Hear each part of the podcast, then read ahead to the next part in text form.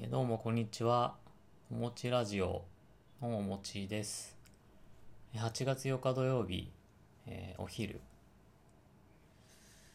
えーま僕は午前中ちょっとお掃除をして、少しゆっくりする時間ができたので、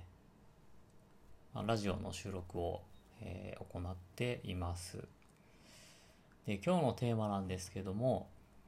えー仕事に困りたくないなら自分のファームを作れということをテーマにお話ししていきたいと思います。えっ、と、これは特にあの副業とかフリーランスでは大切になるのかなと思っていて、えーまあ、僕自身あの今フリーランスをちょっと目指しているので、えー意識してやっていることなんですけども、うんまあ、今これだけインターネットが普及した世の中なのでえっ、とそのサービスっていうのはもうほぼ均一化されているっていう、えーもう社会になっていると、まあ、例えば食べるものであったとしても、まあ、吉吉野家の牛丼とかめっちゃうまいですよね。安いですけど。安くて早くて。えーとかありますけどめっちゃうまいですよね。でもあの安さと、うん、なんとかその価格では語れないそのサービスっていうまあ付加価値が必要になってくるっていう、えーまあそういった社会になっているっていうことを前提にしてちょっと聞いてほしいんですけど、うん、例えばえー発注する側が、えっ、と、まあ、普段からインターネットの SNS とかで絡んでる、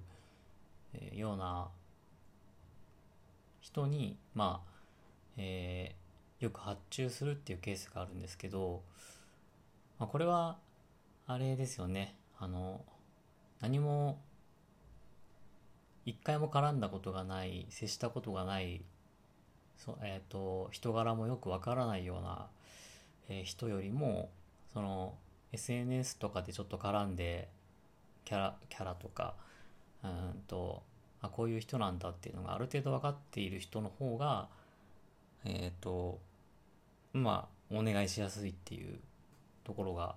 あると思います。その全然知らない人に発注してしまうと、まあ、たとえその人の方がスキルが高かったとしても、えっ、と、まあ、人となりがわからないので、そのコミュニケーションにかかるコストが読めないっていうのがきっとあるんですよね。本当になんか、うーん、あの作ってるポートフォリオ的とかがすごい良かったとしても、あの、実際発注してみたらなんか、あれ話あんま通じないしみたいなそのコミュニケーションにすごいコストがかかってあの面倒くさいことになるっていう、まあ、そういったうん面倒なこととかリスクを発注者側は警戒しているので、えーなのでまあ普段からまあ交流のある人に発注するっていう。うん。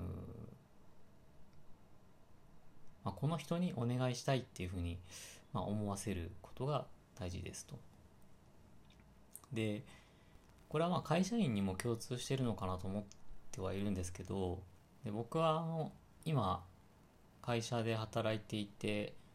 SE として、まあ、プロジェクトのマネージャーとかやってるんですけど、えー、とそのプロジェクトの、なんでしょう、うちの会社の今回のプロジェクトは体制こういう感じでいきますっていうふうに、えーまあ、ある程度、あの体制表に名前を書いて出したりするんですけどもうお客さんからもうバンバン指名名指しで指定されてあこのひああの方って今ダメですかねみたいな。まあそのね業務をよく知ってるとうんお客さんとしても安心だろうしっていうのもあったりするので、まあ、ただうんとこっちの都合もあるのでそこはちょっと難しいですって言ったり、まあ、断るする断ったりすることも往々にしてあるんですけどじゃあちょっともう少しあの発注あ発注っていうかそのまあ単価を考えてってなって上げてくれたりすることもあるんですよね。そうなるともううんじゃあ考えてみますっていうのがあるんですけど、まあ、何が言いたいかっていうとそういう人って会社がなくなってもまあ食べていけるっていう、まあ、極端な例ですけどその発注先のお客さんがもうファンになってるってことはもしかしたらその会社に入れるかもしれないしっていうそういうまあ会社員にも、まあ、メリットがあるっていうことですね。まあ、これはなんかその普段の SNS で発信とかじゃなくて普段の仕事っぷりっていうよりもそういう普段の振る舞いとかから、えー、からファンを作るっていう実体験ベースのファンを作れっていうところになってると思うんですけどもでえっ、ー、とちょっと話を一旦戻して、まあ、副業フリーランスの人とかは、えー、まあ、じゃあどうやって自分のファンを作ればいいのかっていうことなんですけど、えー、まあ、まずあるのが SNS で発信をするっていうのが、えー、最初にあると思います。で、まあ、Twitter とかインスタとか YouTube でもいいんですけどもうん何かしら発信をして、まあ、自分の人となりが伝わるような、えー、ことを発信していくっていうのがあるんですけど、まあ、この発信の仕方もまあいろいろ言われているのかなと思っているんですけど、まあ、例えばそのちゃんとしたキャラ設定でキャラがぶれないようにいくとかあと積極的に絡んでいってあのいいねとかリプとかするとか、まあ、そういった、まあ、なんかフォロワーをする増やすような感じになってしまうんですけど、まあ、そういったところはちょっとまあ本質的な部分ではなくてもうちょっと本質的なところが2つあると思ってます。でそのまず1つ目が、えー、実績ですね、まあ、これに勝るものはないですよね。実績のある人に、まあ、お願いしたくなるのは当然なことですと。で、もう一つが、ストーリーですね。うん何かまあ、過去に大変なことがあって、そこからこうなりましたみたいな、そういうストーリー性に惹かれるっていうこともあります。で、実績っていうのはなかなか作るのが難しいので、